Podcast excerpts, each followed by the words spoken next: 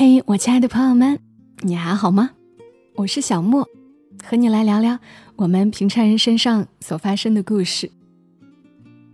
二零零七年的时候，有一本书，起初是小范围的被一些人知道，后来又被更多的人读到。作者桑格格的《小时候》，读过的人此刻肯定能够想起那个调皮捣蛋、脑洞无限的小女孩。虽然是一些片段式的描述，但很生动，很有趣。因为这本书，我后来关注了桑格格的微博，发现他本人真是好看呀，尤其是眼睛亮晶晶的。他的微博也很有趣。后来我也读到过他写自己如何面对、如何看待抑郁症的一篇文章。我记得我还有在节目当中分享过的。但就是好奇怪，我怎么都找不到那期节目了。然后前两天我又看到了他的一篇相对长一些的文章，是三格格为《小时候》这本书新编版撰写的后记。很自然、很纯粹的表达，让我忍不住想要读给大家听一听。我希望你们也能够感受到三格格的文字和他的经历里闪着的光。以下的文字来自于作者桑格格。还记得二十四岁那年，我住在广州美院一间很破旧的老宿舍里，天气很热，一天要冲好几个凉。一天傍晚冲凉的时候，水从头上淋下来，我突然想：天哪，我都二十四了，还一事无成。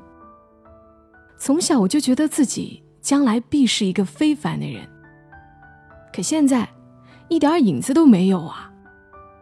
一边洗，一边觉得很彷徨，人生好像只能这样下去了。但洗完澡，神清气爽，觉得嗨，这样就这样呗，可能人人都这样，我又能有什么特别的？我要接受这个事实。但是，我又多嘴，问当时的男朋友九色鹿先生：“你觉得我以后会是一个有成就的人吗？”他点点头：“会，你最终会让我骄傲的。”哎，我心里又不平静了，坐在那里发呆。我最爱发呆了，发呆最大的好处就是发着发着，慢慢就睡着了，能睡得特别香。比正常睡觉还香。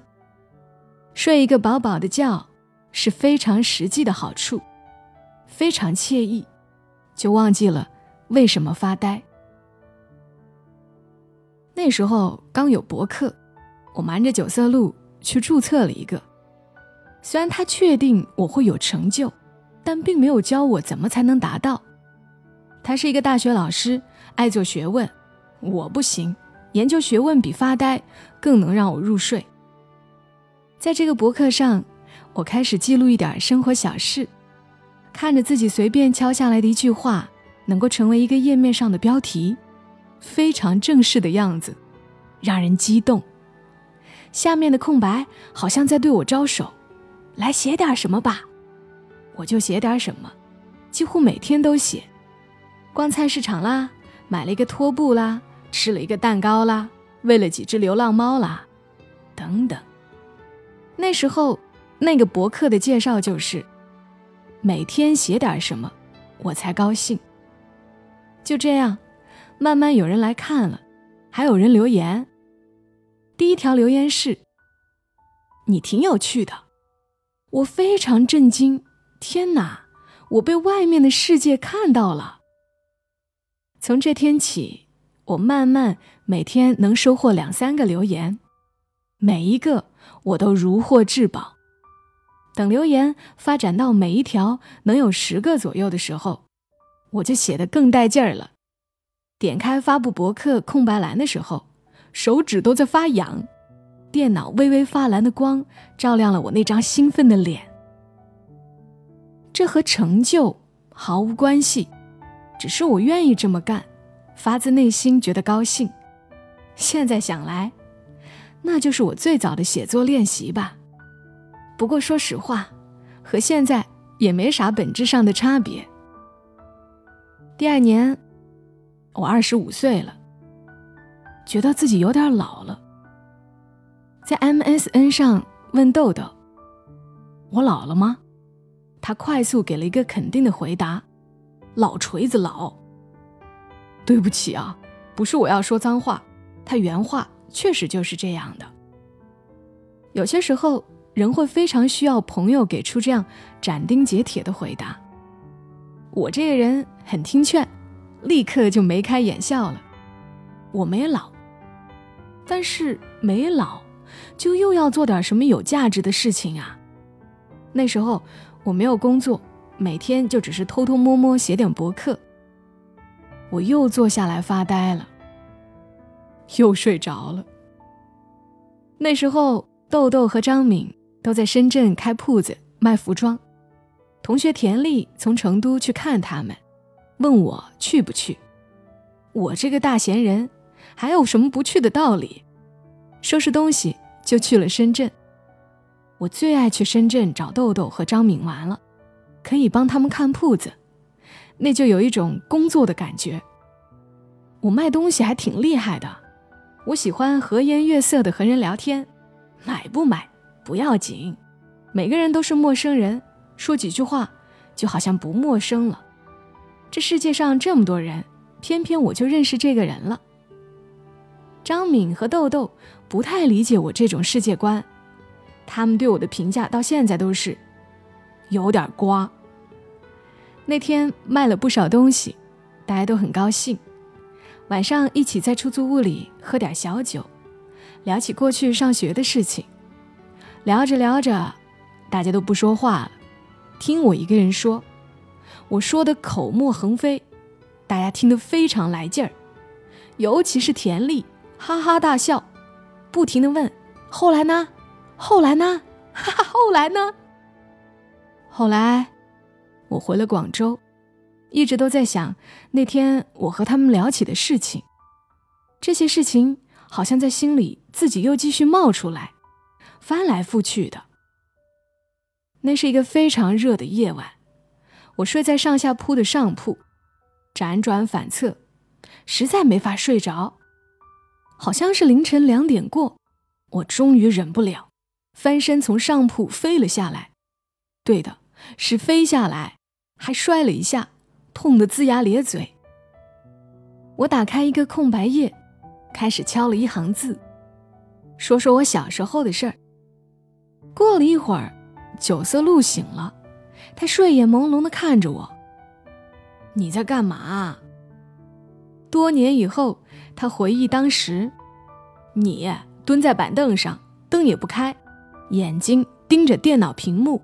亮的跟贼一样，还像精神病一样笑着说：“我在写点小时候的事儿。”我到现在也是，写兴奋了就蹲在板凳上。那晚，我写下了这本书最初的一千多字，发在常去的论坛上。这个论坛的版主就是王晓峰。等第二天醒来，打开这个版面的时候，我惊呆了，很多很多留言。大家都说 哈哈太有趣了，还有吗？等更新。王晓峰说：“格格，你继续写，写完了我帮你想办法出版。”我这时才告诉九色鹿：“嗯，我在网上写东西有一段时间了。”他说：“我看看。”他看的时候，我很紧张。因为他对我而言是个很有学问的人，我很怕他说不好。结果他看完了，转头看着我说：“很好啊。”我问：“真的吗？”他点点头：“真的。”我说：“这都是一些很小的事情，有价值吗？”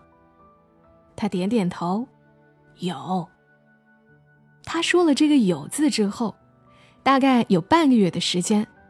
除了吃饭和必要的睡眠，我就没有离开过电脑，一双手飞快地在键盘上打字。每天都有人等着我更新，周围的朋友都知道这件事了，也来找我，说你写的好像我小时候的事情啊，然后又告诉我一些他们小时候的趣事儿。他们一说，马上又能勾连出很多我一时没有想起的事情。原来记忆这个东西有自己的秩序，一环套着一环，好像是大树的根茎，只要摸对了，一直拉，一直拉，就越拉越多。我只是写一条又一条，一条又一条，完全没有想过这是一个文学创作，需要一个什么结构。当时我写到一千多条的时候，那是我回忆我在西藏哲蚌寺看晒佛，一边爬山一边念着刚学会的一句藏语“金梅赛”，金梅赛，意思就是忘不了。望着一眼望不到头的朝圣的人群，眼泪落下来。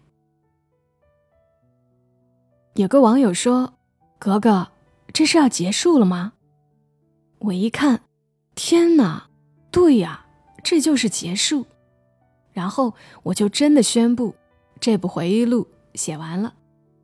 嗯，就是这样偶然，开始和结束都不是我自己想好的。提一句啊，这位网友的名字叫大仙，他于二零一九年因病去世了。写到这里，我才真的感受到了时间的流逝。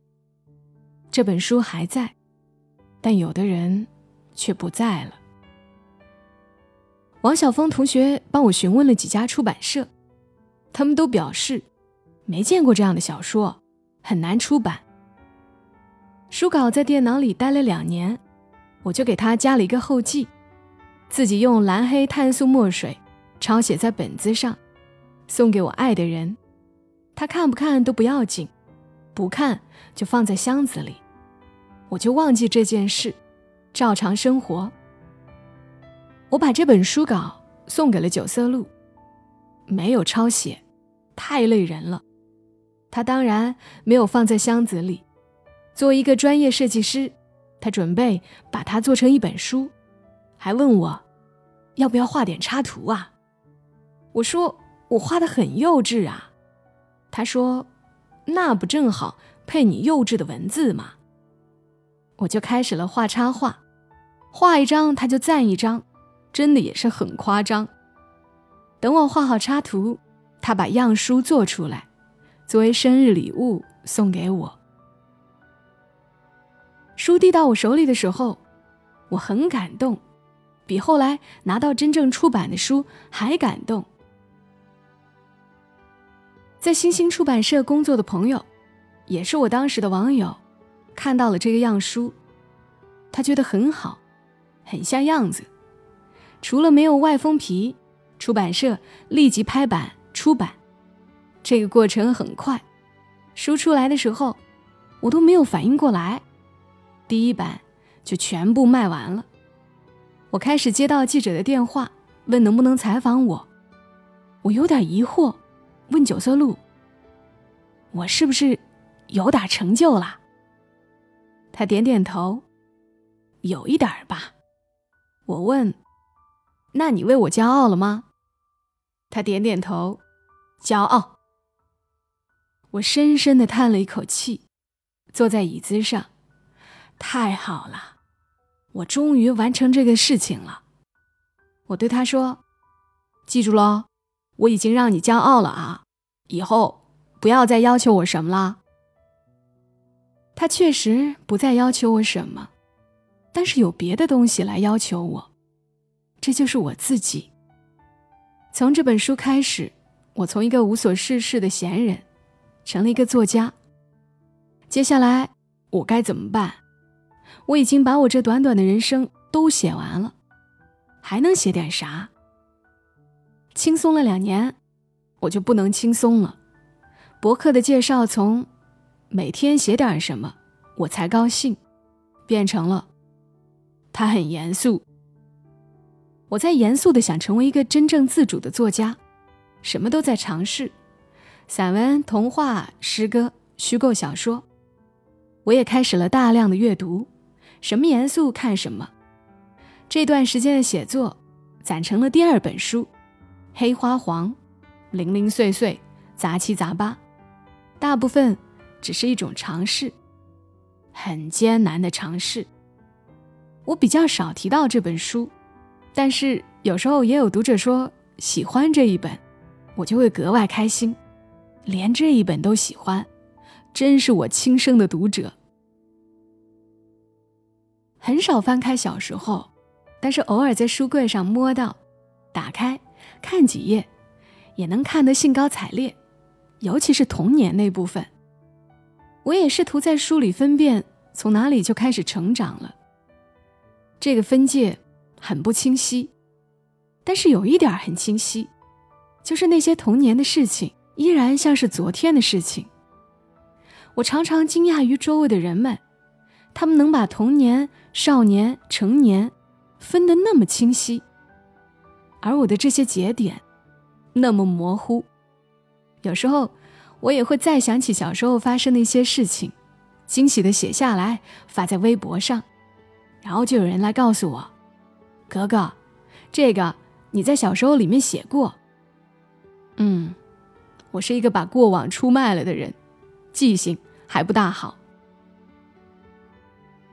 一晃好几年过去了，那个要求我的东西，对我越来越严厉，但是我可写的东西越来越少。最初那种点开一个空白页的兴奋，越来越少。为了躲避写作，我发展出很多兴趣爱好，古琴啦，喝茶啦，做陶艺啦，每天着着急急去赴各种饭局，喝酒唱歌，生活看上去也是热火朝天，欣欣向荣。但是在家里，每当路过电脑的时候，我都绕道走。慢慢的，我发现自己很爱哭。待在家里哪里也不去，就哭，什么都提不起兴趣。原来那个瓜兮兮的瓜娃子，变得很悲伤。九色鹿一筹莫展，他常常在家藏钱，让我去找。我最爱找钱，因为找到就算我的。以前有什么不开心，这一招最管用了。但是后来也不管用了。甚至他在地毯下藏一千块巨款，也不管用了。我捧着钱，还是哭。那次回成都，去见一个朋友，他有抑郁症。当时我并不知道，他看着我消瘦的样子，有点吃惊，问了问情况，我简单说了说，他马上把才挂的华西医院精神内科的号让给我。你去吧，我觉得你现在比我严重，这个号不好挂，先让给你。我并不相信自己真的有这个病，将信将疑去了医院，医生当时就把我留了下来，说你需要住院。我愿意留下来住院，是因为发现病房有暖气。那是成都的冬天，后来硬要出院，是发现住一天的费用太高了。无论如何，在华西医院精神内科住院的那段时间，总体说来还是温馨的。每天输液的时候，针扎在血管里，那种痛让我觉得舒服。一股凉凉的液体流进我燥热的体内，我觉得舒服。现在我还怀念那张小小的病床，窄小的就像是童年睡的床。站在窗前。看灰蒙蒙的成都，我很少站在那么高的地方看成都，非常陌生，也非常轻。从医院出来，情况有一点缓解，但是并没有根治，复发的时候比以前更严重。这时候，九色鹿先生开始研究关于抑郁症的各种知识，并且自学中医，他打算。自己来医治我，这个开始对他也很有意义，打开了一扇通往中国古典学问的门，对他以前所学的西式研究是一种全新的改变。我后来遇到了几位有意思的中医，他们在几个重要的阶段都帮助了我。但是这个病最终的内因还是自己，要自己想好起来。九色鹿一直陪伴我，他从男朋友变成了我先生，他带我走了很多地方，全世界各地，欧洲、美洲、东南亚、东北亚。他说：“你不一定非要做一个作家，做一个健康的人就很好，能感受这个世界的有趣就行了。”我说：“真的可以吗？”他点点头：“当然可以啦。”我问：“这样过一辈子也有价值吗？”他点点头：“有。”他在不丹的佛殿前祈祷，请佛祖保佑瓜娃子健健康康，长得又白又胖。他一走开，我就马上过去拜拜。佛祖别听他的，我不想长得太胖。那次不丹行，至今难忘。记得有个小和尚，他看着我，笑嘻嘻的反复说一句中文：“以前，以前，以前。”不知道为什么，他就说这一句，可能他就会这一句中文，就像我只会一句藏语：“金梅赛，金梅赛，金梅赛。”还让我难忘的是，在蒙古乌兰巴托郊区的草原上，那还是寒冷的早春，我走进羊群，咩咩咩叫的羊，居然并不躲开，反而靠向我。我抱起一只小羊，哭了，开心的哭了。我觉得我又开始能感受到什么了。那些在非常宁静的时候才能感受到的东西，不留心看不到的东西。我恢复了写作，完成了第三本书，不留心看不见。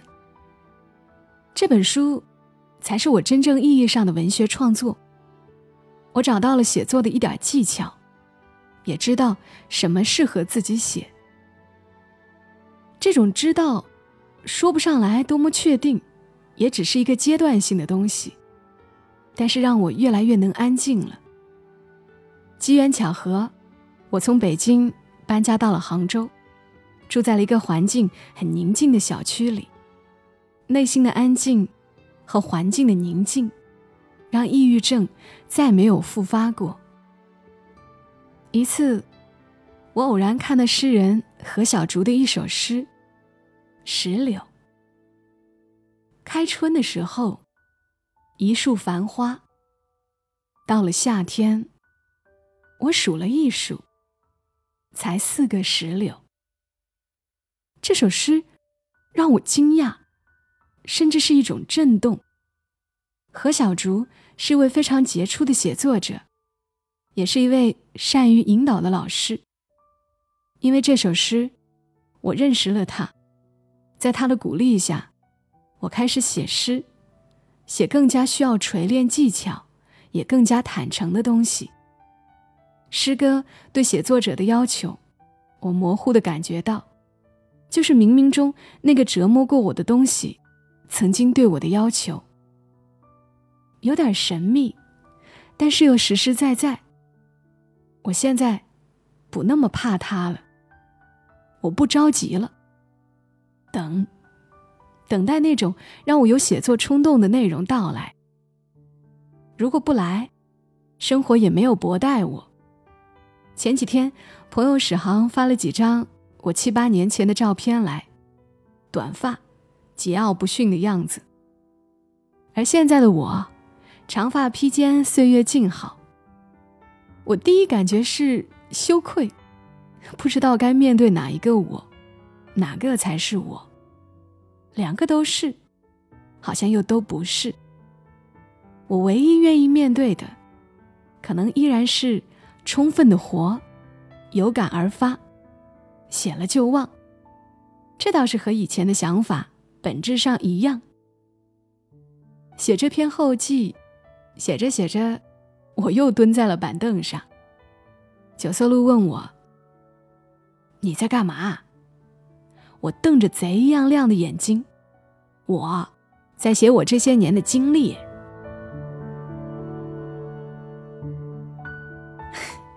好了，以上的文字来自于作者桑格格。读他的文字很特别，有一种很天真、很欢喜，但是也很踏实的感觉。我有点描述不来，但是却希望你们能够懂。小时候这本书新编版也已经上市了，内容呢比老版更完整，也推荐给大家看。里面的重庆话是很好玩的，看着很解压。那今晚节目就陪伴大家到这儿了，祝你一。夜好眠，小莫在深圳和你说晚安。